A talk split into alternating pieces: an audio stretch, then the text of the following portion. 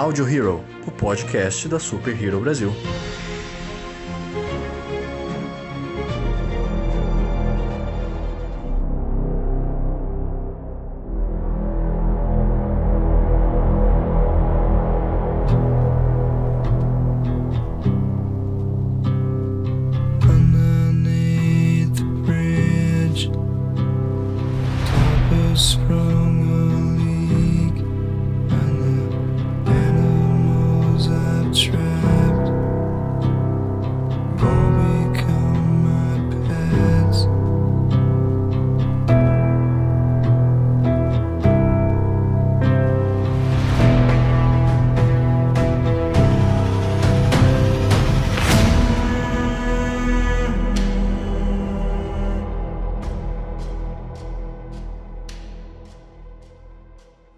Olá, senhoras e senhores de todo o multiverso, sejam muito bem-vindos ao Audio Hero, o podcast da Super Hero Brasil. Oh, que saudade que eu tava de falar isso. Eu sou o Luan Pierucci Eu sou o Ale Freitas. Eu sou o Matheus Souza. e estamos de volta, finalmente, finalmente, para uma Finalmente. ocasião especial. Vocês estão vendo realmente que a gente tá um pouco sumido, nós passamos por alguns problemas durante o Audio Hero. Teremos novidades no futuro, então fiquem atentos. Mas essa ocasião em especial a gente não poderia deixar passar em branco, que é, sem dúvidas, um dos melhores filmes de 2022. Será? Olha, tô dando spoiler aqui já, hein? Opa. mas é sim um dos mais aguardados de 2022 e finalmente ele está entre nós, The Batman, o novo filme do morcegão, estrelado agora por Robert Pattinson, que tinha levantado muitas dúvidas com as pessoas. E aí, será que ele foi um bom Batman? Vamos discutir isso agora. Bom, eu queria começar já puxando realmente dessa questão do Batman do Robert Pattinson, né? A gente tem algumas coisas pra comentar aqui, mas eu acho que talvez esse tópico seja o mais polêmico e o que tava mais assim em dúvida com o público, né? Eu vou falar pra vocês uma opinião talvez um tanto quanto polêmica aqui mesmo. Pra mim, Robert Pattinson já é o melhor Batman do cinema, senhores. Eu concordo plenamente, eu concordo plenamente. É, ele superou completamente, eu acho que superou não, eu acho que quem tinha acompanhado na carreira dele ao longo do tempo viu quanto que, que ele evoluiu como, como, como ator, o quanto que ele cresceu, a- a- as mais quantidades diferentes de personagens que, que ele interpretou, e ele reencarnou um Bruce de uma forma perfeita, aquele Bruce bem, bem ano 2 ainda, né, literalmente, Sim, sim. é sombrio, que realmente ainda não conseguiu, é claro que ele nunca consegue superar, mas que realmente está muito nele ainda aquela questão da morte dos pais e toda a situação que ele passou. Ele encarnou perfeitamente isso, não tenho o que falar. É, eu acho que melhor é, Bruce ele conseguiu, sem sombra de dúvida. Sim, eu não tenho o que discordar também desse apontamento que vocês fizeram. Porque, realmente, é, assim como a proposta do filme era mostrar o Batman no seu segundo ano ali como o- esse super-herói, fez muito bem isso, é, tanto em questão de traumas quanto em questão de imaturidade. E, realmente, eu não tenho o que discordar que é, ele é um ótimo Bruce Wayne, ele um o Batman ainda falta um pouquinho, talvez um pouco de massa muscular. Mas tem muito potencial para ser explorado aí. é, tem tudo para ser o melhor Batman que vamos ter aí durante bons anos. Com certeza, com certeza. É verdade. E, cara, é, é engraçado, né? Porque o Ale até comentou que o, o Robert Pattinson, nesses anos, ele cresceu muito como ator, né? Eu acho que a reação inicial de muitas pessoas, eu inclusive, né? Que eu não gostei da, da, da escolha do Robert Pattinson de início, foi tipo, porra, escolheram o cara do Crepúsculo, cara, É. pra virar o Batman, não sei o quê. É, assim, ele, é- ele é o cara do Crepúsculo, mas ele é muito mais do que isso, sabe? Depois de um certeza. tempo, fui é, na curiosidade, buscar alguns outros trabalhos do cara. É, vocês que ouvem o Audio Hero sabem como eu sou muito fã dos filmes do Nolan. Então ele tá no Tenet, que é um filmaço, e ele manda muito bem no Tenet também. Ele Uhum. tá naquele filme da Netflix, O Diabo de Cada Dia, que ele manda muito bem no filme. Então, com esses, é, essas habilidades e esse crescimento de ator do cara, eu comecei a ficar bem animado com o papel dele. E, nossa, ele entregou demais, demais, assim. E, e o fato do Batman estar realmente no segundo ano ali, você vê que ele tá um Batman no início. Ele tá muito é, é, cru, sabe? Ele tá agressivo. Aquele negócio dele ser a vingança, ele é a vingança pelo que aconteceu com os Exatamente. pais dele. E Isso deixa ele mais agressivo, cara. E traz, assim, a, as porradarias mais bonitas que eu acho que eu já vi num filme de super-herói, entendeu? Sim. Sim, sim. Ficou, extrema, ficou extremamente visceral. Visceral. Nossa, demais, Então, demais. A, a forma, as cenas de ação, aquela logo, aquela, aquela cena inicial logo que ele bate naqueles, naqueles bandidos que apareceram na, na, na primeira cena, mostrando literalmente é, é, aquela ideia. Você achava que eu era o mesmo ator do Crepúsculo? Não sou não, cara. Exato, exato. Então, não, novamente, é, é- é interessante até mencionar isso, não fazendo uma crítica ao, ao papel, se por um acaso ele fez o papel é, ruim como o Edward do Crepúsculo, a ideia não é essa, mas falando exatamente da diferença de personalidade, né? Porque são personagens completamente diferentes. Muito e bom. você vê o ato de, de ele se entregar dessa forma e mostrar que ele tem essa versatilidade em cena é o que novamente engrandece todo o filme. Sim, até porque também do Crepúsculo pra hoje passaram se quase se é o- do último eu não sei, mas eu acho que cerca de 10 anos já. E pô, dentre esses 10 anos o cara fez sei lá quantos filmes, é, quantos filmes diferentes, não só o filme Teen ali, como o Crepúsculo era. Então ele soube explorar muito bem toda a versatilidade dele, todo o potencial que ele tem, que ele tinha até o momento, que ainda tem daqui pra frente, e colocou nesse filme, porque pelo, é, pelo que nós percebemos ali, ele entrou de cabeça na ideia do filme, ele entregou tudo que a gente queria, até Sim. então, pelo menos. É, entregou o, aquele lado mais investigativo do Batman, mais detetive, Perfeito. Todo, Puta é, soube explorar a parte sentimental que ele tem pelos pais dele, toda aquela raiva que ele tem dentro dele. Ele Sim. explorou muito bem, ele soube expressar ali, tem muitas palavras que ele não fala muito no filme, sem muitas palavras, soube expressar tudo que o Batman é, tudo que o Bruce Wayne é. Assim, Bruce Wayne foi muito aproveitado no filme, mas pouco que nós vimos ali foi o que a gente precisava ver até agora. Com certeza. E vai deixar, inclusive, o, o Ben Affleck agora numa saia justa. Numa, Puta que pariu.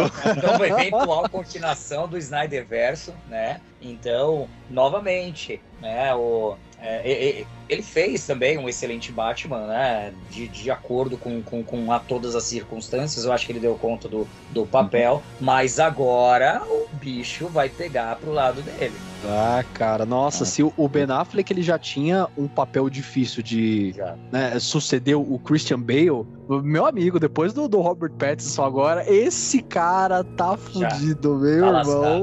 lascado. Agora, se ele não encarnar o próprio Batman na vida real, não sei o que vai ser, não. É, Exato. É verdade. É, é o que resta. É o que resta. Cara, e, e isso que você pontuou, Matheus, é. Acho que é uma das coisas que mais me, me agradou no filme, sabe? Nós temos o Batman detetive. Nossa, o Batman, isso foi inclusive uma das coisas que eu falei na minha crítica que eu fiz. Se você não leu a minha crítica ainda, dá uma conferida lá no superherobrasil.com.br.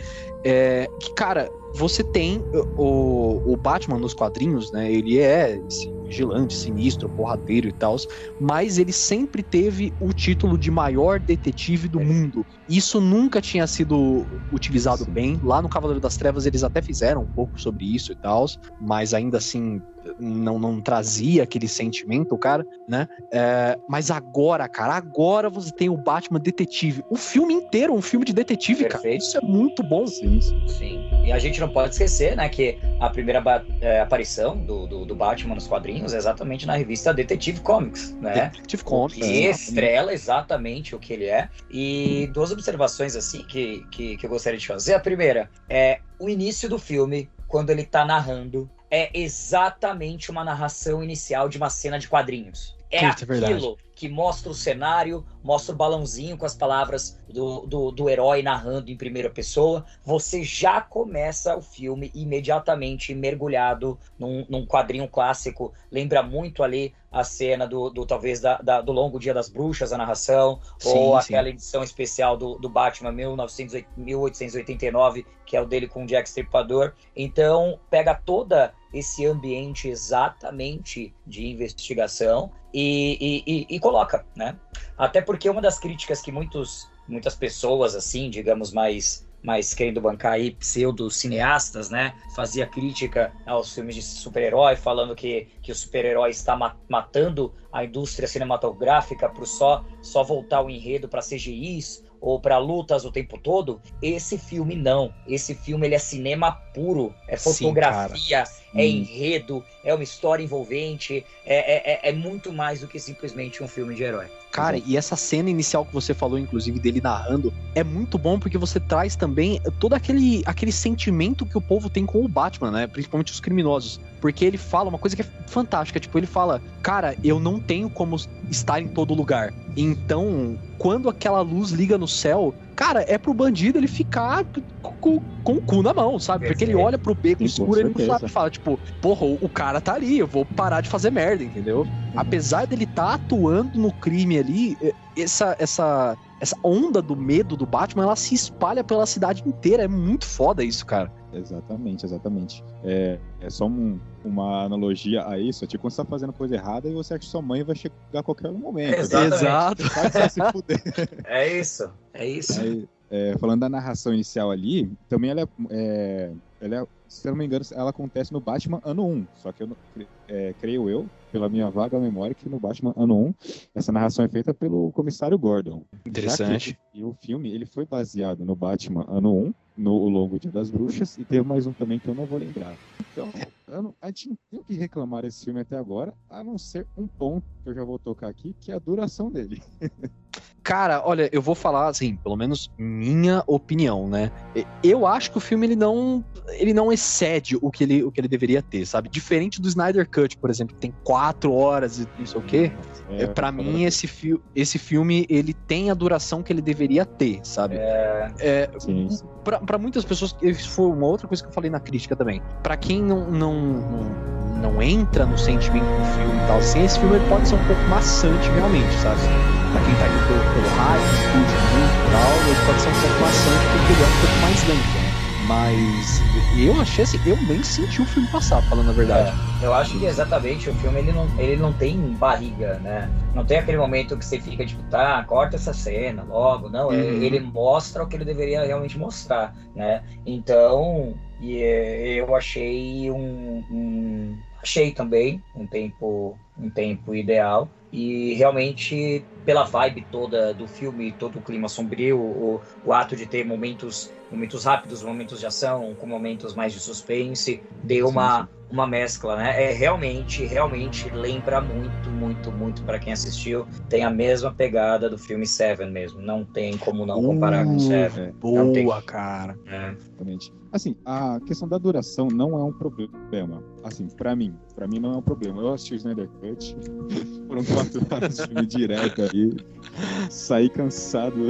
Mas, assim, a questão do Batman é assim, é uma nova trilogia ali até então. Não sei como é que vai desenvolver esse universo, então vamos colocar aí que é uma nova trilogia para novos é, espectadores. Então, assim, por ser um filme mais detetive, tem suas cenas de ação ali que são maravilhosas, fotografia perfeita, mas por ser um filme detetive, ele é um pouco mais contido do que os outros Batman, principalmente do Ben Affleck, era quase ação pura o negócio. É, exato. É, então, assim, é, eu fui assistir o filme pela. é, a única vez que eu assisti foi com uma pessoa que não é do, do nosso nicho, assim, vamos colocar. E ela achou uma, um, que é um filme um pouco maçante. Porque são quase três horas de filme, mais investigação ali, ele é meio contido em, mais, em alguns pontos. Mas pra mim, ele tem uma duração boa. Como eu, eu só falei com o Luan nesse meio tempo aí, pô, tem umas cenas ali que eu cortaria um pedaço, não alongaria tanto. Mas a É a cena- dele é perfeita É a mesmo, cena né? do, do, do See You Again, né? No final o do Velozes e Furiosos.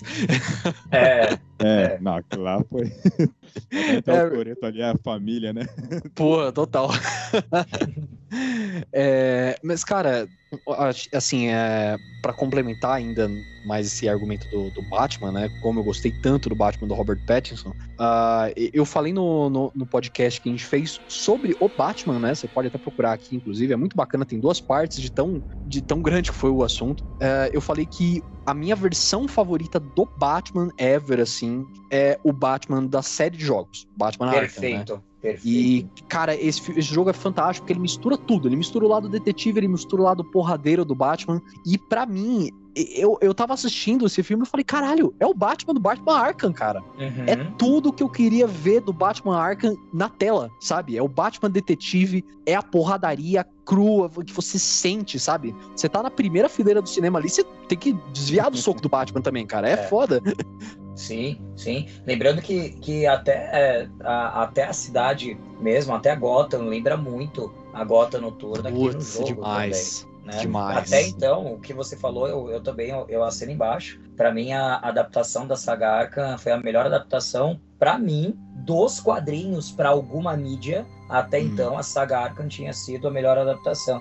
E o Batman, é, o legal disso é que o Batman, eu acho que é, The Batman, né, esse último filme do, do Matt Reeves, ele soube pegar o que deu certo em diversos Batmans e diversas outras mídias, tanto no quadrinho quanto em filmes, ou releituras de diálogos anteriores de outros filmes, e, e- e fazer uma coisa realmente que deu certo. Foi muito estudado. Isso que foi mais interessante. É, é um filme feito literalmente por, por um fã mesmo, alguém que estudou. Sim, foi feito de uma forma. é, pô, você não coloca é, defeito no filme. Então, é, assim como você disse, o cara estudou, ele analisou tudo que podia fazer ali e ele fez. Então, Sim, cara. meu, é, é redundante, mas não tem o que falar mal desse filme. E, cara, é, a gente tá elogiando a, a direção, né? O, o Matt Reeves, eu acho que a partir do momento que foi anunciado que o Matt Reeves ele seria o diretor do filme, foi aí que uma faísca de esperança uh, na- nasceu em mim, sabe? Porque eu gosto muito do Matt Reeves, ele dirigiu os dois últimos filmes do Planeta dos Macacos, né? O Confronto e o Guerra. Uhum. São dois filmes fantásticos que eu adoro. Então, você ter um cara desse, um grande nome desse envolvido na produção, você já começa a, a gostar um pouco mais, né? E você vê a mão do Matt Reeves ali, cara. Você vê como que ele tem o cuidado de construir todo o ambiente. A Gotham, cara, que você comentou ali. Cara, que, que Gotham linda, sabe? Não é, Muito. não é uma cidade no escuro, não é uma cidade de noite. É, É, é Gotham, cara. É sujo, sabe? É, é, é gótico de verdade. A exatamente. mansão Wayne, né? Aquela parte que o o Bruce ele tá no café da manhã ali junto com o Alfred. Parece um castelo medieval a mansão Wayne, Perfeito. sabe, cara? Perfeito. E o, o- e o legal,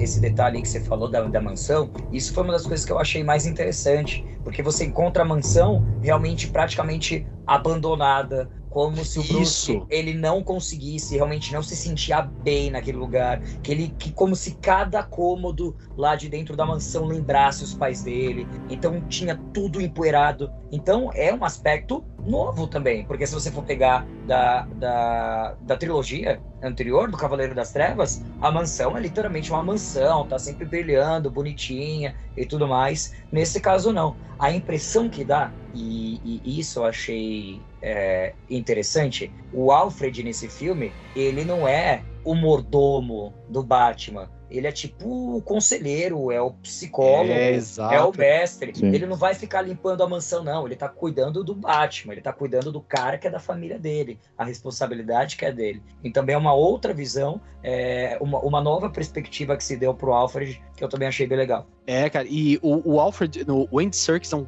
ator fantástico, né? É, foi um, um amigo que o Matt Reeves trouxe do Planeta dos Macacos, que ele é o Caesar, né? Pra quem não sabe. É, eu tinha ficado um pouco incomodado com a escolha dele quando revelaram e tal, porque eu achava ele muito novo, né, pro, pro papel. Mas pelo Robert Pattinson ele ser novo, por ser um Batman mais novo, encaixou muito bem e a, participação dele no filme foi bacana. Eu acho que isso pode ser, seja melhor construído pra frente, né? Mas a relação dele com o do Bruce Wayne com ele, né? Eu achei ela um pouco engessada demais, assim, sabe? Porque o Alfred acaba sendo realmente uma figura paterna pro Bruce depois que o, o Thomas e a Martha morrem, né? Então, o, o carinho e a preocupação que ele tem pelo Alfred é, é muito grande. É, para mim, isso acabou não passando tão bem no filme, mas é aquela passada de pano, né? E isso pode ser construído mais pra frente e tal. Então, era isso que eu ia Sim. falar. Eu acho que, que o Bruce ele tá exatamente na, naquela fase que ele não aceitou ainda a morte dos pais. Então, tipo, sabe aquela coisa de adolescente birrento? Você não é minha mãe, você não é meu pai? Sim, sim. né? Me deixa quieto. E eu acho que realmente amadurecendo e tudo mais lá na frente,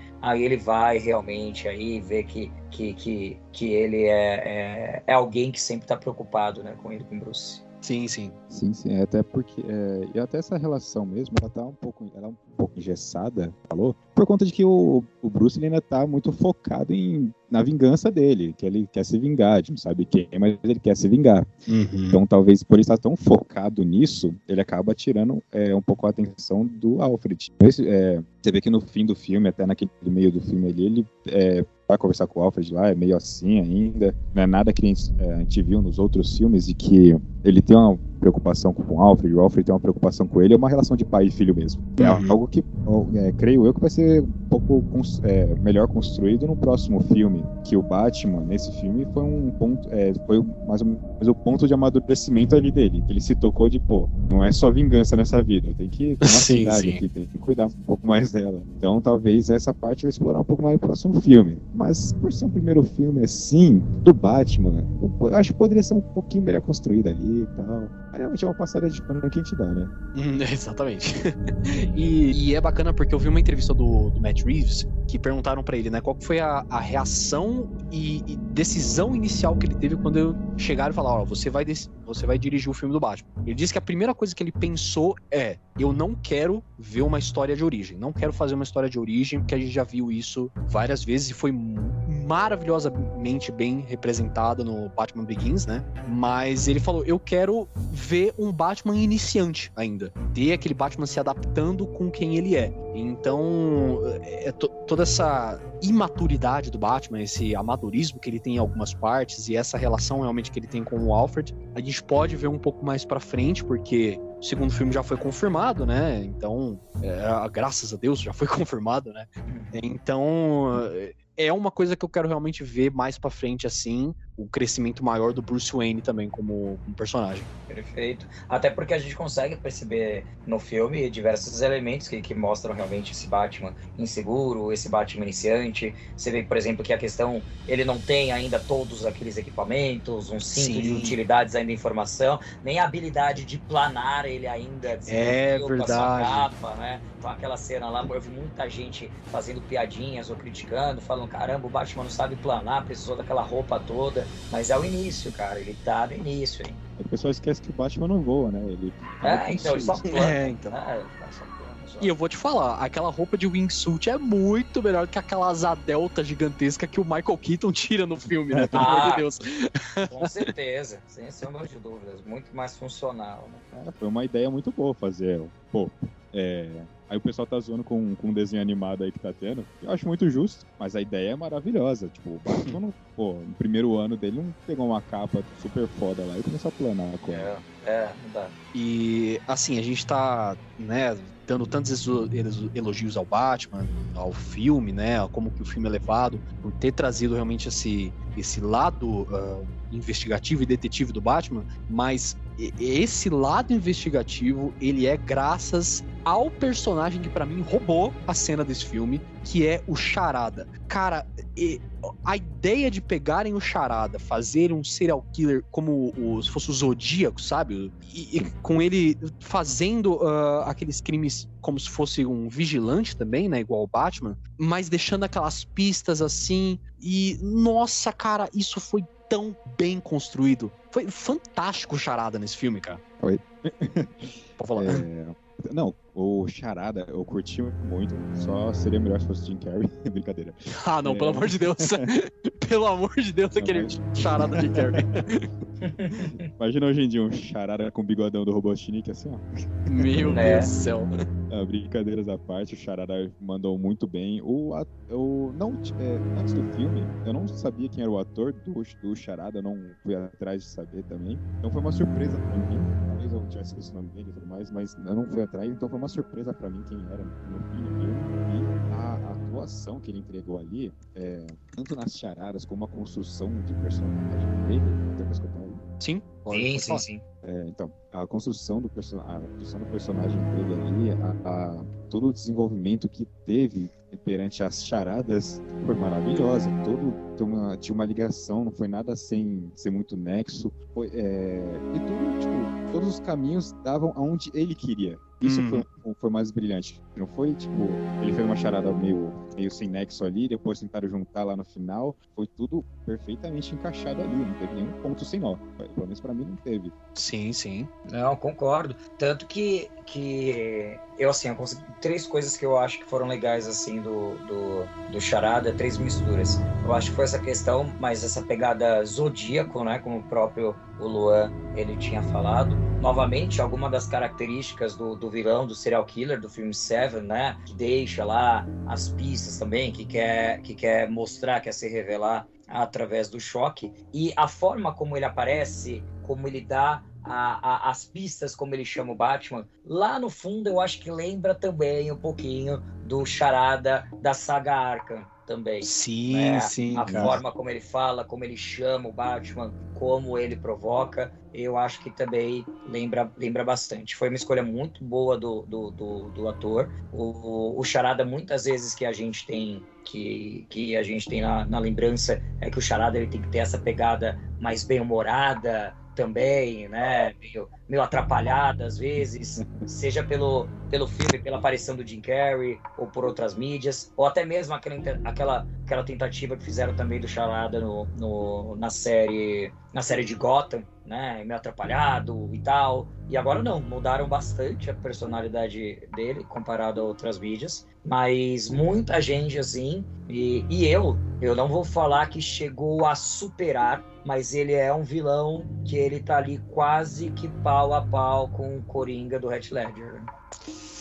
Cara, é. Assim, p- pra mim, o, o Heath Ledger, né? O Coringa do Heath Ledger ainda é melhor. Mas eu, eu, eu assim, fico muito feliz com a charada de- desse filme, porque é aquela, o Heath Ledger, como Coringa, ele é um ponto de virada, cara. Você para e você fala, cara, é impossível fazerem um vilão tão bem construído quanto esse cara, é, principalmente também por ser o vilão do Batman, né? O Coringa é o maior vilão do Batman. E aí chega nesse filme onde eles pegam o Charada com essa abordagem de serial killer, assim, e, e fazem o, o personagem de uma maneira tão bem escrita, sabe? O, o, o fato do Paul Dano, né, que é o ator, ele é excelente, inclusive. O, o rosto dele só aparecer no final do filme, sabe? Quando você vê realmente ele, que ele é aquele cara meio franzininho, não sei o que, de óculos e tal. Isso é muito maneiro, cara, porque constrói toda a mítica do personagem, sabe? Ele é realmente muito bem, tão bem construído realmente como o Coringa do, do Heath Ledger, cara. Sim. Sim. E teve toda essa questão, toda essa questão psicológica também dele, a- aquele momento em que o Charada é, é, o Batman consegue identificar as conversas que ele tinha naqueles grupos, nas redes sociais, Sim, É, sim. as pessoas apoiando e dando toda é, um- uma espécie de incentivo para que ele realizasse o plano, é exatamente um paralelo que muitas vezes tem esses, esses serial killers que acabam atacando escolas e tudo mais, seja nos Estados Unidos ou em outros países. Essa é a ideia central mesmo, daquele cara excluído pela sociedade, provavelmente aquele cara que já sofreu alguma coisa, e aí aos poucos ele vai se tornando o cara que vai ser o vilão da coisa toda, né? Então teve um- um- um- uma bela construção do, do, do personagem em si e não um vilão aparecendo por si só, né? Uhum.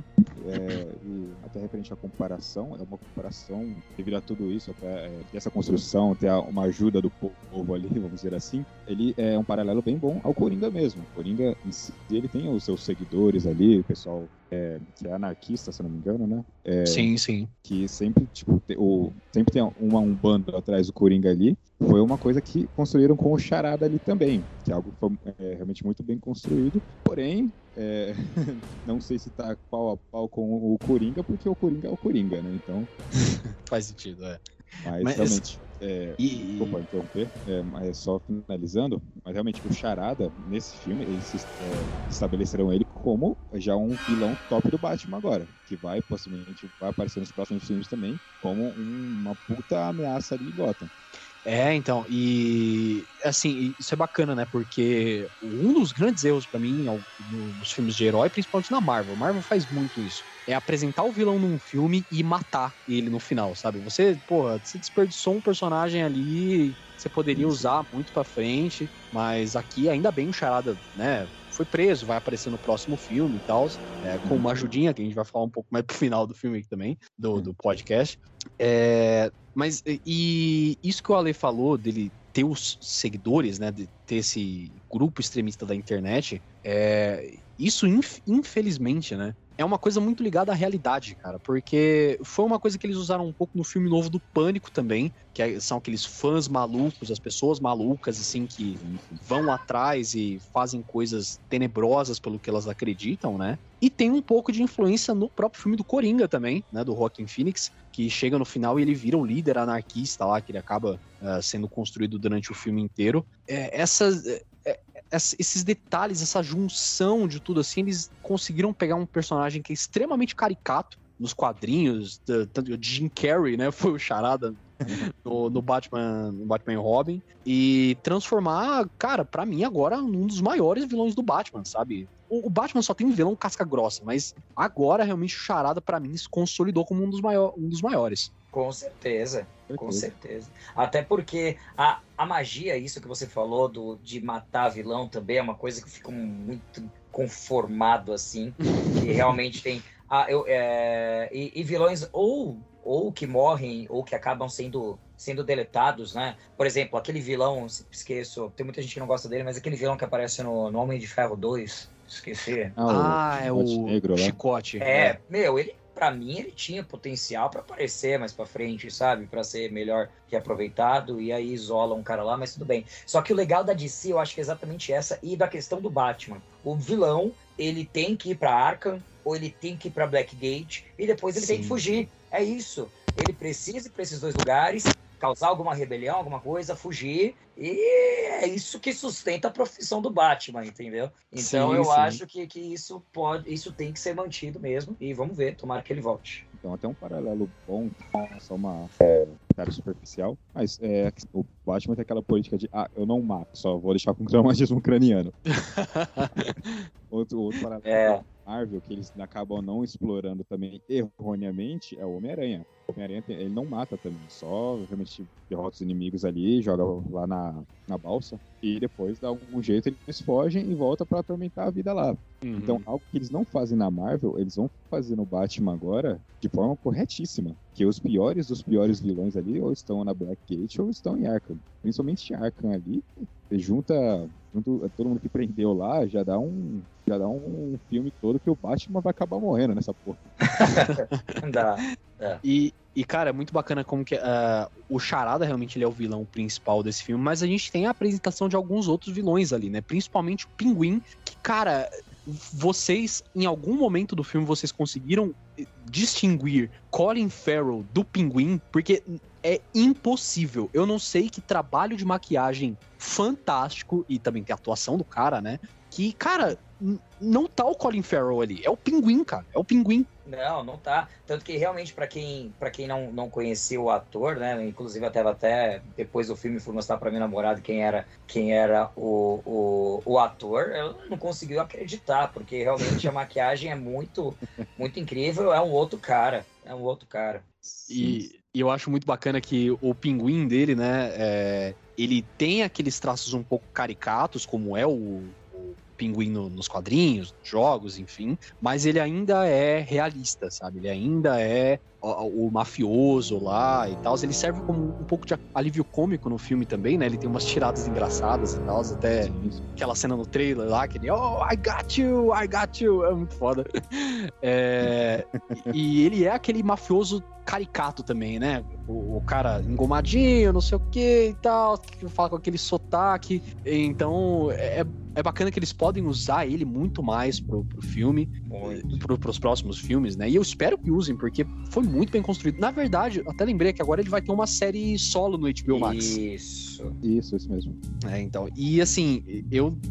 Depois que eu vi essa notícia que ele ia ter uma série solo no HBO Max, a única coisa que veio na minha cabeça foi Sopranos. Se você pega um- o Pinguim e faz uma série ao naipe de Sopranos, cara, perfeito, perfeito. Ah, sem sombra de dúvidas. E eu acho que cons- e, e essa série vai ter toda essa pegada mafiosa de Gotham, né? Tem tudo pra ser, tem tudo para ser uma série, uma série muito boa. E é legal que vai manter. é, eu acho que que nisso a DC ela percebeu o que a Marvel fez e, e- e deu certo, né? Então, enquanto você não não lança um filme novo, você fazer algum spin-off, alguma série pra mostrar pro público falando, ó, estamos fazendo alguma coisa, é algo incrível, né? E o Pinguim, ele foi um personagem sensacional. Ele não foi um personagem principal, ele não foi um, um personagem que estava ali na linha de frente, mas ele foi um personagem muito bom. E é nítido que muita coisa vai ser desenvolvida, né? Tanto que ele é aquele personagem no seguinte: eu sou um criminoso, você sabe que eu sou um criminoso, eu sou um criminoso, Uhum. mas enquanto você não tem prova, meu amigo, você não tem o que fazer.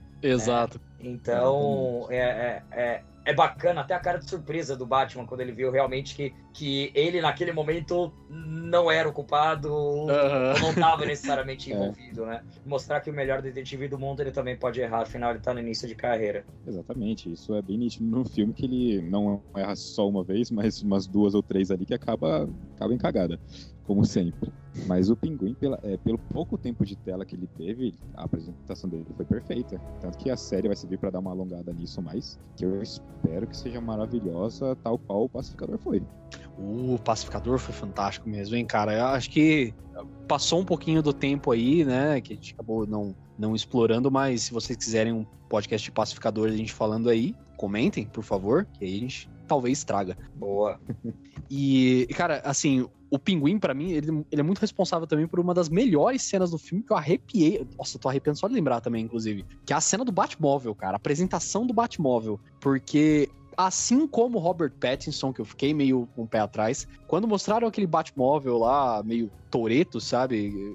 Carro, o carro de fato, eu torci o nariz, achei, puta merda, depois do Tumblr, que é tão bonito, lindo, maravilhoso, vocês me apresentam esse Batmóvel meio esquisito. É Mas, cara, eu mordi a língua pela segunda vez, porque o Batmóvel desse filme, que coisa fantástica, cara. E o, e o legal foi toda aquela expectativa que teve pra ele Nossa, sair com o carro. O Nossa, ronco do motor, os faróis arrancando, que é exatamente aquele negócio de vocês estão prontos pro novo Batmóvel? Vocês estão prontos pra isso? Ah, Parece lançamento, parece lançamento de carro de Fórmula 1, que a equipe vai tirar o paninho lá e só falta tá a galera com, com, com, com as máquinas fotográficas para tirar foto. É aquilo, cara. E pra mim, olha, eu acho que foi uma. Pelo que eu me lembro nesse momento, acho que deve ter ofuscado outros filmes, mas foi uma das melhores cenas de perseguição de automóvel que eu já vi na minha vida, cara, sem sombra de dúvidas. Puta, com certeza, com certeza. Aquele ronco. É que assim, o cinema que eu fui não tinha dos melhores sons. Mas o ronco que dá no, do Batmóvel, meio. toda aquela perseguição, o pinguim tentando despistar ele e tudo mais. Meu, só. Eu já valeria a cena só tivesse aquela expectativa dele acelerando ali, sentindo o ronco do motor, deixando o pessoal fugir e falando, vocês podem fugir que eu vou pegar vocês uma hora, irmão. É, exatamente. Vai, vai- vou dar uma vantagem pra vocês aí, vai. Tá na frente, que daqui a pouco. Sim. É, E o no cinema, cinema, e o cinema ele foi, ele foi ao delírio. Não sei se na sessão que vocês assistiram também, na hora que o carro do, do pinguim bate, que ele fica de cabeça pra baixo, que aí o Batman ele vem andando em direção dele. Nessa hora o cinema foi a loucura, meu. Só via a galera ali gri- gritando assim, falando: Ah, o homem voltou!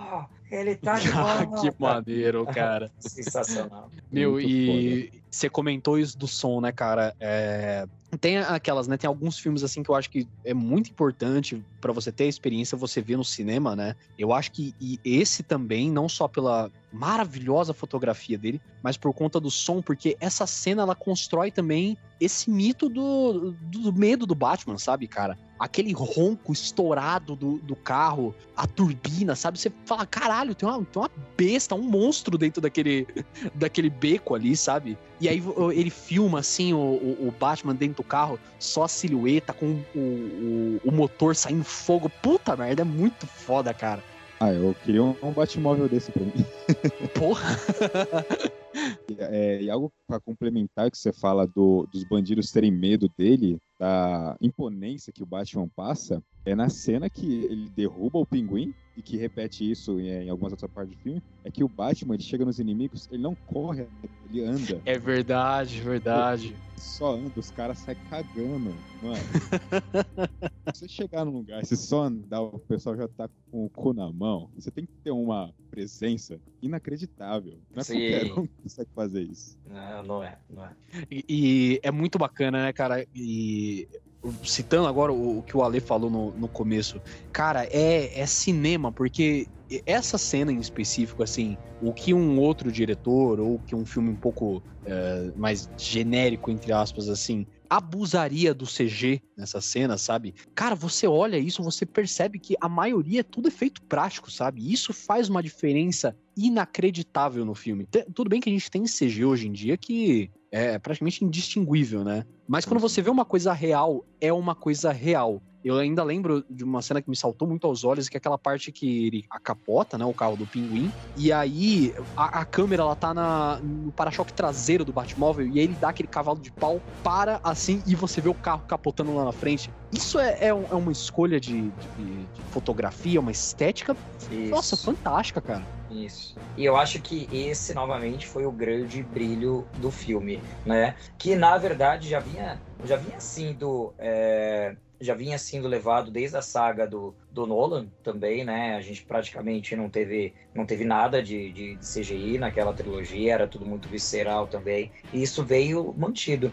Eu acho que isso é legal porque, por exemplo, se você for pegar nos quadrinhos, até nos próprios quadrinhos, você tem o Batman sozinho e o Batman da Liga da Justiça. O Batman atuando sozinho é isso, é essa visceralidade, é, é- é essa realidade. Agora o Batman da Liga da Justiça não, ele tem uns aparatos mais tecnológicos, tem umas naves, tem que fazer umas paradas diferentes, afinal ele vai estar lutando contra alienígenas, mas o Batman vigilante de Gotham é isso mesmo, é essa a realidade, né?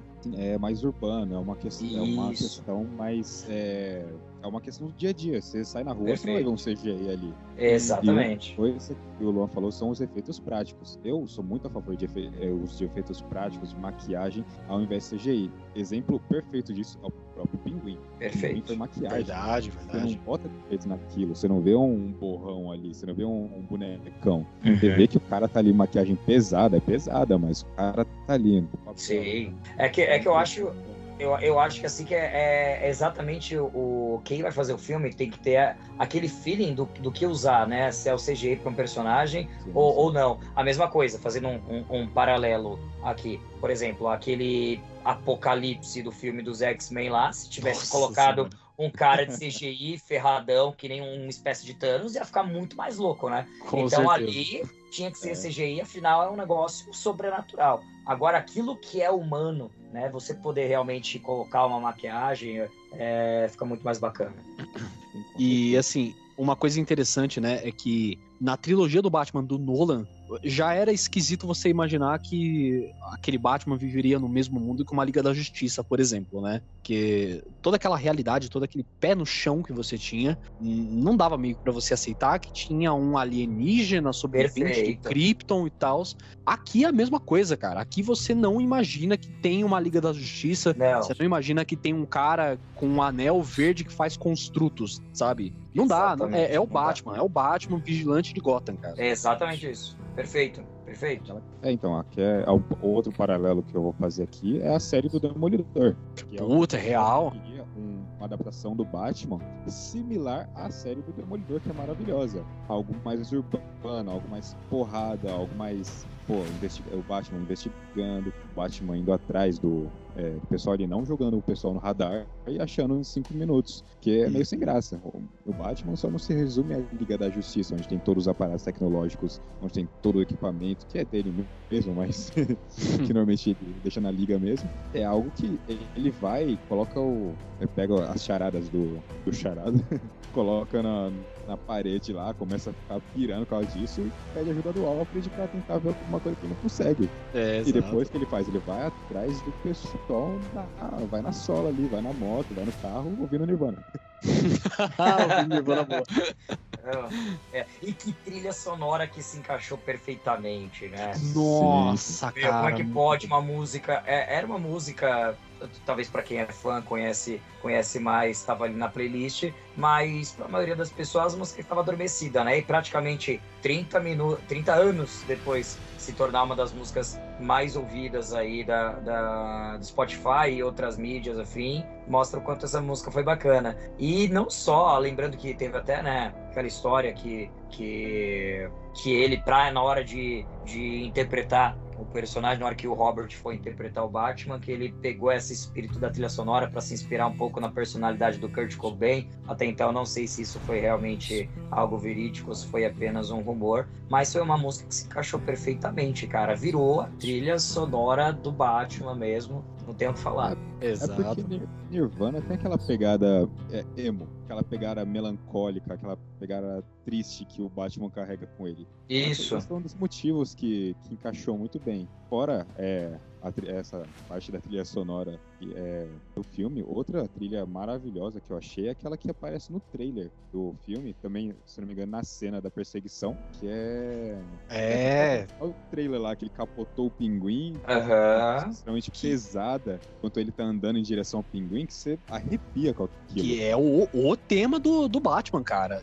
Assim, isso é Exatamente. uma, uma coisa interessante, né? Porque você tem o tema supremo do Danny Elfman, né? Do, do filme do Tim Burton, que é fantástico, cara. Nossa, não tem nem o que falar daquele tema. Mas o, o trabalho que o Michael Gu- eh, é, Giacchino, Giacchino, alguma coisa assim, é, fez nesse filme aqui, é, é muito bacana, cara, que a trilha ela fica na sua cabeça, sabe? Ela tem aquele Fica. sentimento do Batman Sim. e ela é pesada, né? Aquele pam, pam, pam, Isso. pam, pam. Muito bom, cara. Exatamente. Dá aquele arrepio, dá aquele negócio. Caralho, é o Batman, mano. É. Ele vai me matar aqui. É, exatamente. E espero que a trilha, numa eventual sequência, que a trilha ela se mantenha, né, Pra ser realmente aquele, aquela música que a gente espera que o personagem vai chegar, né? E a DC, ela, Sim, sim. ela, eu acho que ela acertou um pouquinho nisso, só fazendo um paralelo, com o tema da Mulher Maravilha, né? Não, que- que- Putz, verdade. é, que o tema da Mulher Maravilha é sensacional. E, e eu acho que se tiver a mesma ideia fazendo isso com, com o The Batman, vai ser legal também. Cara, e uma outra coisa que vale muito ressaltar pra gente comentar aqui também é, assim como pra mim o Robert Pattinson ele é a melhor encarnação do Batman nos cinemas, a Zoe Kravitz é a mesma coisa com a Mulher Gato. A gente tem a, a atuação icônica da Michelle Pfeiffer como Mulher Gato, só que são ambientes diferentes, né? São eh, Sim. pegadas diferentes da personagem. Muito. Mas uh, a- a- primeiro que a escolha da atriz, cara, eu já simpatizei muito com a escolha da atriz quando revelaram ela, que a Zoe Kravitz ela é uma boa atriz e tal, e pra mim combinou demais. Mas eh, vendo ela no filme funciona, sabe? É, é bem bacana. Funciona muito bem, até porque pela, pela pegada do filme encaixou melhor ainda. É, Uhum. Você falou da atuação icônica da Michelle Pfeiffer, que foi realmente foi um marco ali que não foi se repetir de forma tão boa até hoje, porque é porque no filme lá atrás é uma, uma pegada mais caricata, era bem mais cartunesco tudo ali. O próximo Batman, é, o próprio Batman, os outros, é, os outros personagens que parecem ali que eu acabei esquecendo quais são. É, mas É, o próprio mas- Pinguim, né, do, do Danny DeVito tem nesse filme. Exatamente. Sim. muito mais caricato do que o. Caramba, esqueci o nome do ator. Do Colin Farrell. Isso, do Colin Farrell na de hoje. E a Zoe Kravitz, a escolha foi perfeita pra ser a mulher gato desse filme. Que tal qual o Robert Pattinson traz aque- aquela amargura com ele, ela também traz com ela. Uhum, E a mulher gato não tem das vidas mais fáceis de Gotham também, né? exato. Não. E tá aí também uma bela personagem para ser explorada também. As origens dela, como, como, como talvez ela se tornou, né? É uma personagem que ela deixa um leque para para ramificações também, né? E também o, o Luan ele tinha comentado da, da Michelle Pfeiffer, e também a gente não pode esquecer do Cavaleiro das Trevas retu, é, Retorna, a Anne, a Anne Hathaway, né? Que ela É, também é, é fez verdade. A Mulher Gato. E assim, eu particularmente, eu, gosto, eu gostei muito da. Na época do Cavaleiros das Trevas Ressurge, as cenas de ação envolvendo a Anne Hathaway, eu achei que eram cenas muito boas, assim, as cenas de luta, né? Mas a, a, a atual atriz, qual é o nome da atriz mesmo? Da atual? A Zoe Kravitz. a Zoe Kravitz, né, ela também teve uma, uma pegada fantástica, casou direitinho com, com Batman. O ato do uniforme dela ser aquele uniforme ainda mais, mais, mais improvisado, né, que alguns Hum. quadrinhos é, a- abordam, foi algo bem bacana. E assim, é, a- é verdade, muito bem lembrado, inclusive, a, a Anne Hathaway, eu gosto da Mulher Gato que ela, que ela trouxe, né? Sim. É, eu, eu não sei exatamente se o tempo de tela que ela tem no Batman, o, o Cavaleiro das Trevas Ressurge, é parecido com esse que a, a Zoe Kravitz tem, porque eu tava pronto pra falar já, ah, não, mas a Zoe Kravitz ela tem mais tempo de tela, mas eu lembrei que a Anne Hathaway ela tá junto desde o começo do filme, Tá. lá do, Tá, Do ela aparece bastante também. Ela aparece Então. bastante, só que eu acho que a construção dela não foi tão boa quanto. É que o, o Batman Cavaleiro das Trevas Ressurge, ele, assim, é um filme legal, mas não tem uma. é, Não parece ser muito linear se olhando assim. Vai ter umas falhas ali no meio. É muita eu coisa que- acontecendo ao mesmo tempo. Exatamente, você perde ali um pouco. E Tanto tem- é um E tem o nosso querido Tom Hardy, né? Mr. Warner. Sim, sim. Não, Sim. rola. Ai, cara. Mas assim, é, uma coisa que eu acho que eu, eu posso falar é que eu até gosto um pouco mais do, do- da Mulher Gato da Anne Hathaway do que a da Zoe Kravitz é esse lado e essas habilidades de ladra, sabe? A, a Zoe Kravitz, ela mostra uma das cenas iniciais dela, na verdade, né? Depois que ela aparece no bar lá e tal, é ela já entrando na, na cobertura do prefeito lá que tinha morrido pra poder roubar o passaporte da amiga russa dela lá. E pelo que eu me lembro, assim, eu acho que essa é a única cena realmente que mostra a Mulher Gato sendo ladra e usando as habilidades dela, sabe? Isso não que seja um grande problema pra mim. Olha eu passando pano de novo, que isso pode ser mostrado pra, pra frente, né, no- nos próximos filmes. Mas pra mim, depois disso, ela acaba se tornando muito sidekick do Batman, sabe? É um- uma outra vigilante habilidosa ajudando o Batman a entrar no, no objetivo É, dele, entendeu? então. É, é que assim, até então ela meio que faz papel também, né? Nos quadrinhos, no- nos jogos. Uhum. Mas realmente, ela tem esse lado dela que é o lado ladra. É que eu acho realmente, assim, não tô passando pano também. mas é que o- Ninguém aqui o- o passa fo- pano, não. Fica Não, não, jamais. Eu passar pano, o quê? Não. Não, sim, não. Faz isso, não. Fica tranquilo. Você que tá muito usado. Então, é que eu acho que pegar o foco do filme não era muito bem esse. Era um, Uhum. O foco do filme era outro. Então, realmente não teve o tempo pra isso. Teve, mostrou ali uma certa introdução e não teve. Falou, "Vamos- beleza, mostramos aqui quem é, vamos seguir o resto do filme. Vamos Sim. voltar um no Cavaleiro Estrela ressurge, teve, ela teve um tempo de tela talvez um pouco maior que a Zoe, a Anne Hathaway teve um tempo maior que a Zoe Kravitz dela, mas que foi meio perdido também. Mostrou ela roubando ali é, do próprio Bruce Wayne, Do próprio Bruce, é. depois acho que tem uma cena no- numa festa ali também que ela tentou roubar lá, mas foi meio cenas meio desconexas, se Hum, você é. um pouco, menos a cena inicial claramente, mas É, faz sentido, faz sentido. É, agora a gente tá encaminhando aqui já pro, pro final do, do programa, né? Senão a gente vai ficar com essa rasgação de cedo desse filme aqui o, do- o resto da noite. passação de pano, né? Ah, vixe, Maria. Ave Maria, né? Citando o filme agora. É, exatamente. É, mas, assim, eu queria comentar um pouquinho, deixar esse- essa parte no final, pra gente falar um pouco sobre as expectativas, né? É, a gente falou muito nesse programa aqui sobre, ah, isso pode ser explorado pra frente, isso pode ser trazido depois, pode ser trabalhado melhor lá pra frente. Aí eu queria abrir aqui pra vocês agora o que vocês esperam pro, pro futuro do Batman do Robert Pattinson, lembrando que nós temos uma cena no filme onde o Coringa aparece, cara. A gente já tinha essas, eh, essas especulações, né? o, aquele ator, o Barry Keegan, que aparece nos Eternos e tal, ele tinha sido creditado no filme, mas não tinham especificado o que, que seria, né? Mas a internet, a internet já tinham jogado mais ou menos que ele seria o Coringa, e ele realmente é. Aí eu já queria abrir pra vocês aí, o que, que vocês acham? Ale, pode começar. Então, cara, duas coisas. A primeira, sobre a sequência. Eu quero muito que tenha uma sequência. Demais, demais. Mas eu tenho tanto medo. Eu sou muito cagão. Eu sou muito cagão.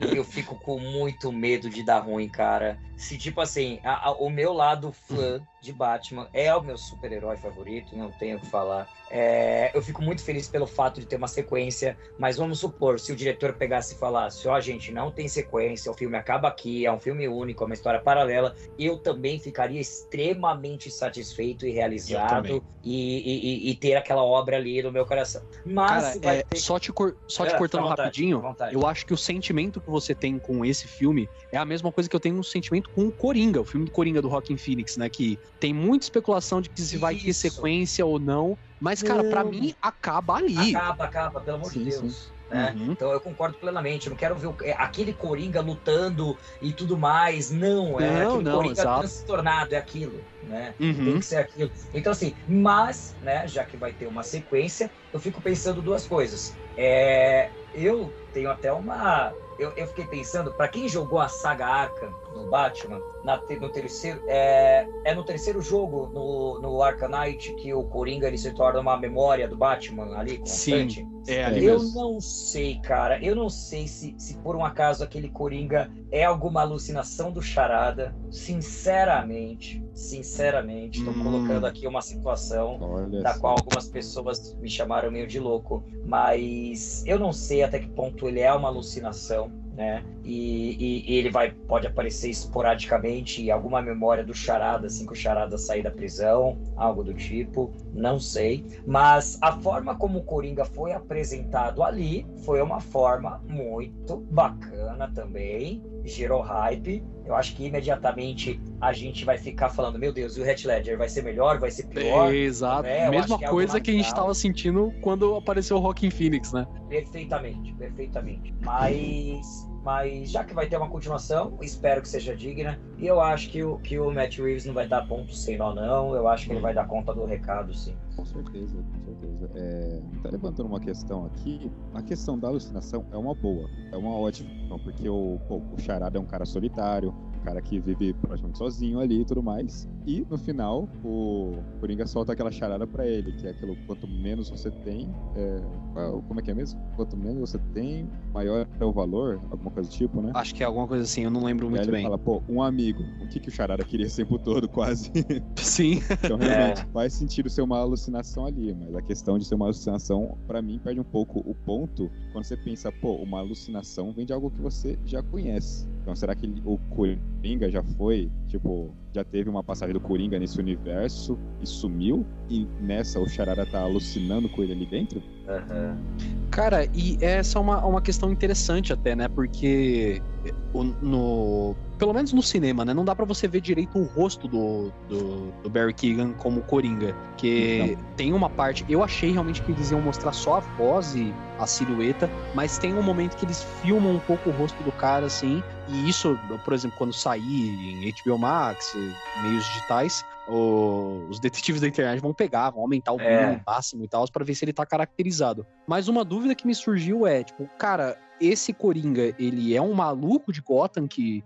O maluco do Arkham, na verdade, que vira realmente o Coringa? Ou será que ele já enfrentou o Batman no passado e o Batman mandou ir pra lá? Isso é muito bacana É, ter essa, esse pensamento, sabe? sim. E, e gera, e é o que faz gerar diversas teorias e diversas é, perspectivas, né? Pode ser Uhum. exatamente que naquele momento seja aí um, um- alguém preso aleatoriamente que tá se tornando o Coringa, realmente. É um, um bom levantamento também, um bom levantamento. E falando da, da aparição dele, que não é bem aparição, que tem aquela filmagem só de leve, assim, do, um pouco do rosto dele e tudo mais, é, pelo que eu vi, parece que ele pode ter um visual similar a- é, ao do- dos games, né? Que não tem aquele, aquele cabelo pra trás, tudo verde. Aham. Talvez seja um, um, aquela questão mais. é, um pouco mais crua, vamos dizer assim. Só Aham. magrelo, cabelo, meio verde também. Só que a questão é como que vai ser a origem dele. Que é sempre é, uma discussão que levanta muitas críticas, né? A, origem do Coringa, como que ela É. funciona, como é que ela. Como é que veio toda essa. Como é que veio todo essa loucura, essa, essa coisa dele. Que é. Bom, chegando nos quadrinhos, é estabelecida na piada mortal. Algo Uhum. que eu gostaria que fosse explorado, possivelmente num próximo filme, teria um pouco dessa parte. Porque ela foi explorada é, no filme do Coringa, só que o filme do Coringa é totalmente paralelo à história do Batman. Sim, sim. Isso. E no filme do. Teve o filme lá também, com, é, o Coringa lá do Jack, Jack Nicholson, que teve Jack também Nicholson. é, teve essa questão que foi similar, se não me engano, ao Piada Mortal, caiu lá no Toninho Tóxico e ficou todo branco e tudo mais. Mas no Cavaleiro das Trevas nós não temos uma origem ali. Temos o Coringa apareceu e tocou o terror. É. Então, só é, terminando aqui, é, o, só um, um ponto que eu queria que tipo, explorassem de leve no próximo filme seria tipo, o ponto do qual ele surgiu. Só isso. Só pra ter uma Uhum. ideia do paralelo que ele vai fazer ali e tudo mais. Cara, nesse ponto, eu discordo um pouco é, de, de você no caso. Porque, assim, a gente tem nessa a história da, da origem do Coringa. Pra mim, é que eu gosto muito do filme do Coringa, cara. O filme do, do Rockin' Phoenix é fantástico e tal. E pra mim, a, a, a, a origem que foi estabelecida ali, pra mim, agora é a origem cânone do, do Coringa, sabe? Uhum. E eu gosto Aham. muito dessa parte misteriosa que tem com que o Heath Ledger traz, né? Que você não sabe qual é a história verdadeira e tal, assim, dele ser um agente do caos, né? Então eu acho que tendo um novo filme, eu já ia ter uma ideia diferente. Eu gostaria de ter um, um- esse Coringa misterioso de novo, assim. Sim, sim. Não, é, é, é ótima essa visão também. É só partir do preço. É, eu só gosto de partir do pressuposto que são vários Coringas nos quadrinhos, nos jogos e tudo mais. Cada um tem quase uma motivação diferente. É, é verdade. É, vamos lá, o da piada mortal. Tem essa estabelecido lá de que um dia basta um dia ruim para o mais são dos homens se tornar um lunático. Uhum. No, é, no Coringa do Rockin' Phoenix, temos estabelecido que a sociedade é uma bosta e que ele surgiu a partir da, socie- a partir da, Sim, da sociedade ali, da, é, da sociedade ser uma porcaria. Sim. Isso é maravilhoso também. É, são quase. é, são parecidos, mas são meio que paralelos. Então, algo que é, algo que é mais estabelecido no Rockin' Phoenix é, é que ele vai levar o caos é, da sociedade para a sociedade. Ele vai Isso, é mostrar, vai praticamente é, fazer uma paralela com artistas do meio de, de imagem e tal, vai praticamente segurar um espelho na frente da sociedade e falar: Isso aqui são vocês. Só tô fazendo o mesmo Uhum. que vocês fazem comigo. Sim. Só isso que eu gostaria de saber num próximo filme, assim. E também se, Interessante, é, se fizesse uma da, da Pedra Mortal, ia ser maravilhoso também. E, cara, é interessante porque a gente tem várias versões do, do, do Batman, né? As, as principais, por exemplo, que eh, é a do, do Michael Keaton, Christian Bale e Robert Pattinson, por exemplo, eles acabam explorando vilões diferentes, né? Do Michael Keaton você tem ali a presença do Coringa, mas no segundo você tem o Pinguim e tal. No do Christian Bale você já tem três vilões diferentes, que é o Espantalho, o Coringa e o Bane. E o Hazal agora- né? Tem o E o Hazal Hazal Ghul também. Ghul, verdade, muito bem lembrado. É, e agora no Robert Pattinson você tem o Charada. Então é muito bacana como que o, o panteão, entre aspas, né, o, leque de vilões do Batman é tão grande que você permite várias adaptações com vários vilões diferentes. E um vilão que nunca foi adaptado nos cinemas, e eu acho que funciona muito bem nesse universo mais é, mais realista que o Matt Reeves criou é o Silêncio, o Rush, né? Cara, uma sequência do Batman do Robert Pattinson com o Silêncio, eu acho que ficaria muito foda. Sim, sim. Até o próprio Matt Reeves falou que gostaria de trabalhar com, com, é, com esse vilão no talvez numa próxima. Talvez numa sequência. Uhum. É, porém, não sabemos se vai ter o. Ainda precisa do aval ali da, da DC, da, da Warner também, né? Aham. Pra saber certinho como é que vai proceder a, a esse filme. Mas que ele já deu de, de declaração é que ele quer trabalhar com o silêncio. Sim, sim. Sabe um, um vilão que eu acho que encaixaria perfeitamente com esse clima mais sombrio do Batman também? Ah. Aquele, aquele vilão que ele aparece também no Arkham Knight, que é aquele açougueiro. Nossa, é o, é que eu só sei o nome dele em inglês, é Eu o não lembro. Pig, né? Isso, Pig, o Pig. Puta Pig. Eu acho merda, que verdade. tradução, eu acho que é, eu acho que é Pig no geral mesmo. Eu acho que o Pig ele encaixaria perfeitamente nesse, nessa versão mais sombria também. Nossa, faz sentido, hein? Pô, seria interessante. Seria Seria interessante. interessante. A, a, o, o panteão de, de, de vilões que, que o Batman tem, cara, é, é algo fora de série. Você vê que a quantidade de, de vilões que ele tem é o suficiente de vilões para um universo inteiro, assim, não pra só Sim, um sim. personagem. É algo incrível. Então eu acho que quem entrar aí você consegue explorar muito bem. Né, com certeza. E um outro vilão do Batman também que eu gostaria de ver trabalhado de uma forma direita, né, no, no- no universo agora, e ele encaixa muito bem nesse universo mais sério do, do Matt Reeves, é o Black Mask. Cara, o Também. Black Mask, que ele uh, trazer ele pra esse lado mafioso também, assim, sabe? Chefão do crime e tal. Putz, seria maneiro demais, cara. Perfeito, Com perfeito. certeza. É, Realmente, é como vocês disseram, eu vou reforçar aqui. O Batman tem 500 vilões. Uhum. Tal qual o Luan disse, dá pra fazer diversos filmes é, de diversos modos é, e várias, tipo, vários tipos de, de, outros, é, de outros conceitos, não só é, um filme mais sério, por exemplo. Dá pra fazer um filme um pouco mais é, um pouco mais diferenciado, por exemplo, trabalhando, vamos supor, o Espantalho. O Espantalho é um vilão que eu gosto, que eu gosto bastante, ele trabalha bastante com, como diz o próprio nome, aquelas toxinas que mexem com a cabeça e tal. É, Seria muito legal trabalhar isso no, é, nesse Batman, porque ele já é perturbado. é verdade, é Imagina com o verdade. Mexendo com ele ali. É Eu verdade. Vai ser muito da hora trabalhar uma, uma, uma próxima sequência. Tem um espantalho ali que seja melhor trabalhado do que foi no, no universo do Nolan. E pegaram um puta ator ali que era o, Cillian- Murphy, e não aproveitaram muito bem na época. Então, gostaria de ser Sim. do espantalho. Não do Cillian Murphy, pode ser algum outro ator mesmo, mas eu gostaria de ver um espantalho um pouco melhor trabalhado ali no cinema. E, a- de novo, citando a, a saga Arkham, né, o próprio Arkham Knight mesmo, a gente vê como que o Espantalho, ele tem cacife, ele tem moral pra ser um vilão principal, cara. Seria realmente muito maneiro. Tem, tem. Sim, com certeza. Tem sim.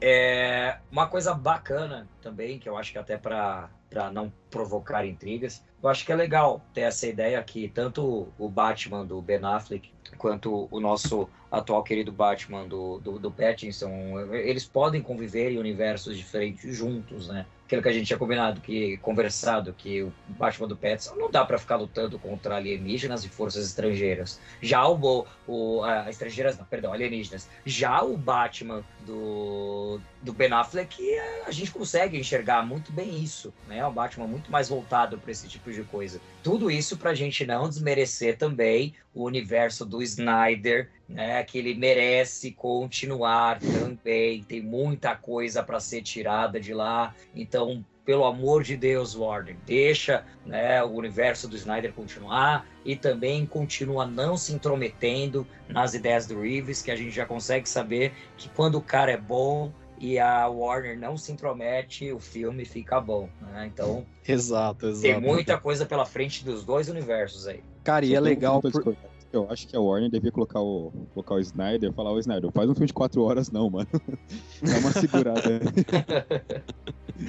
Cara, e, e é legal isso que você falou, porque desde lá atrás, de- desde o Man of Steel, né, do Homem de Aço, que, puta, é um Superman fantástico, inclusive, também do Henry Cavill, amo Sim. incrivelmente. A gente É. sabe que você ama ele, fica tranquilo. É, vocês Sabe sabem, né? bem, todo mundo sabe, to- Ah, todo mundo sabe. Quem faz? É, desde lá atrás, a, a DC, ela tá tentando ser a Marvel no cinema, sabe? De construir aquele universo compartilhado, de ter os seus, seu- os seus braços, né, com outros personagens que chegam lá na frente e, e- e usam aquela história, né, todo mundo junto, uma Liga da Justiça e tal. E desde lá atrás, eles não estão conseguindo andar muito bem, sabe? Você tem grandes acertos, pra mim o, o Homem de Aço é um grande acerto, eu adoro aquele Sim. filme. E você tem grandes erros como Batman vs Superman, sabe? Sim. É, mas a, a, o- a gente tá zoando o Snyder Cut aqui, né? Dele ser muito grande e tal. Mas eu gosto do filme, eu acho bacana, acho uma, uma redenção boa pra Liga da Justiça até. E acho que agora a DC encontrou seu caminho no cinema, sabe, cara? Você explorar um pouco dos dois universos. Você ter ainda aquela continuação do universo do Snyder, que tá vivo, né? Que como a gente viu na, na série do Pacificador aí. Uhum. E esses projetos paralelos, cara, que funcionam muito bem. O Coringa funcionou demais, o Batman funcionou demais. Eu não sei qual outro herói eles podem pegar, né? Qual outro personagem eles podem pegar pra ter isso também. Mas a gente já vai ter a série do Pinguim, que pode ser essa pegada mais sopranos e tal. Então, esse é um jeito que tá funcionando. E o Batman do Ben Affleck vai voltar, né, no filme do Flash e tal. Então, Isso. cara, esse, esse é o caminho, sabe? This is the way, citando Mandalorian aqui. Com certeza. This is the way. É que um ponto que a Warner quis, é, quis fazer e realmente não deu certo foi apressar as coisas. Sim, É, sim. A Marvel, é, pô, não foi de um dia pro outro que ela estabeleceu toda a que- a questão do multiverso e do universo que ela tem hoje. E a Warner quis fazer, pô, fez o, fez o Man of Steel, depois lançou Batman vs Superman, e depois fez Liga da Justiça. Pô, foram três filmes. Dá pra fazer muita coisa Exatamente. com isso. A Marvel foi é, só antes do primeiro Vingadores, tinha sido é, o que, uns Foi É. quatro anos depois do Homem de Ferro. então, foi quatro anos depois. Pô, lançou Homem de Ferro, lançou Homem de Ferro 2, lançou Capitão América, lançou. Pô, lançou vários filmes antes de fazer um filme deles juntos. A Warner quis apressar tanto, só porque metade do- dos heróis eles estavam esta- meio que estabelecidos, quis apressar e deu no que deu. O Snyder Cut realmente não é um filme de tudo ruim, mas é, assim, realmente, eu pego no pé da duração dele, porque é muito. Mas foi uma, foi uma redenção ao, à Liga da Justiça do Ah. Joss Whedon. Realmente. Então, se a Warner for com calma agora, explorar todo esse universo que ainda tá vivo, que ainda tem como se reerguer ali, ela tem muito chão pela frente. Mas a gente tem alguns outros programas que a gente comenta muito mais sobre isso, inclusive um programa sobre o Snyder Cut mesmo. Só você procurar aí que a gente bate uma conversa, mais de duas horas aí, a gente falando do, do, do filme. É, mas assim, cara, o, o Batman do Robert Pattinson como um, um universo isolado, assim, ele tem tudo pra decolar, sabe? Fazer Tudo. filmes muito, muito bons. É, como filme, eu ainda prefiro o Cavaleiro das Trevas, porque, sabe, aquele filme é perfeito, ele é uma, uma- ele é uma, a catarse, assim, sabe, do- dos filmes de herói. Mas, que nem eu falei várias vezes nesse programa aqui, o Batman do Robert Pattinson, ele é meu favorito agora, e saber que é só o início, é só o primeiro filme, isso me deixa muito animado, muito animado. Com certeza. E vem coisa muito boa pela frente. Com certeza. Por favor, por favor. O futuro é promissor. Bom, é isso, gente. Eu espero que vocês tenham gostado. Espero que vocês tenham realmente é, curtido esses pontos de vista e principalmente terem curtido o filme, né? Se você discorda disso que a gente falou, se você não gostou do filme, manda mensagem pra gente. A gente gosta de bater esse bate-papo, ter esse bate-papo com vocês, né? É, e também deixem aí o que vocês acham, as suas expectativas para os próximos filmes. Vocês sabem que tem aquele site, né, do Charada, onde ele deixou algumas pistas e tal assim. Eu achei muito bacana isso. Então a gente já tem algumas especulações pro próximo filme. Eu queria agradecer demais ao meu é, elenco aqui do, do, do Audio Hero, né? E queria deixar também ah, um tempinho aí pro Matheus fazer o seu jabá antes do, do, do encerramento. Então, cara, o palco é todo seu. Ah, então posso cantar, tá? Ah, é- aí é muita coisa. Só se for something in the way. Opa. Curiosidade, começou a tocar aqui no meu YouTube. Tava uma playlist e começou a tocar lá. É, mas então, gente, é, eu agradeço muito o convite é, do pessoal da Super Hero aqui, o, é, o Luan e o Ale. Foi, sempre fui muito bem recebido nos podcasts que eu participei. Eu sou Matheus Souza, é, meu Instagram é o, por enquanto, é o Matt Souza7. Eu sou cantor, sou é, instrumentista também. Lá no meu Instagram tem alguns vídeos meus cantando, é, tocando também. E é, e é isso, estou estabelecendo agora uma rede de shows aí, então quem puder me, é, me seguir lá, eu agradeço muito. E já deixar para Super Hero aqui, que sempre que me chamar, eu vou estar disponível para participar de mais podcasts aí. É isso aí, cara. Muito obrigado pela participação e pessoal que tá ouvindo aí que acompanha o Music Hero também, né? Que é o nosso programa voltado para músicas. Fiquem atentos aí também que em breve o Matheus vai fazer uma aparição lá em alguns programas especiais também, que tenho certeza que vocês vão gostar muito. E Ale, queria agradecer demais também sua presença mais uma vez, cara. Que isso, tamo junto. Tava com muita, muita, muita saudade. Acho que a última vez que a gente tava junto, que eu participei, foi quando a gente falou de máfia. Então, Sim, verdade. verdade, faz um tempinho já. Então, é isso aí. Audio Hero, tamo junto sempre. Valeu, Luan. Valeu, Matheus. É isso aí, gente. Muito obrigado por vocês terem escutado até aqui. É, desculpem mais uma vez por todos esses problemas, esse sumiço que a gente tá tendo aí. Como eu falei lá no começo do programa, nós vamos ter novidades pro Audio Hero. Não só pro Audio Hero, mas a Super Hero ao todo, assim, que eu tenho certeza que vocês vão gostar. Então fiquem ligados aí, o Audio Hero não vai acabar, tá? Fiquem tranquilos. a gente ainda vai aparecer por aqui com mais coisa. Como eu falei, a gente pode trazer um programa de pacificador. Doutor Estranho tá logo aí na esquina também, pra gente poder Sim. teorizar um pouco mais, né? Então tem muita coisa pra acontecer aí. Eu agradeço demais vocês estarem com a gente ainda, apesar de, de- desse sumiço e apesar dos problemas e tal. Vocês são um público maravilhoso. E é isso, pessoal. Se vocês quiserem seguir a gente nas redes sociais, é arroba Super Hero Brasil, Facebook, Instagram, você pode achar a gente lá. Vão no site também, que é o superherobrasil.com.br. Eu fiz a crítica do The Batman, que a gente foi convidado pela Warner para assistir na cabine de imprensa, então tá lá a crítica se você quiser aproveitar um pouquinho mais de Batman também. É isso aí, gente. Muito obrigado por terem acompanhado até aqui. Até a próxima.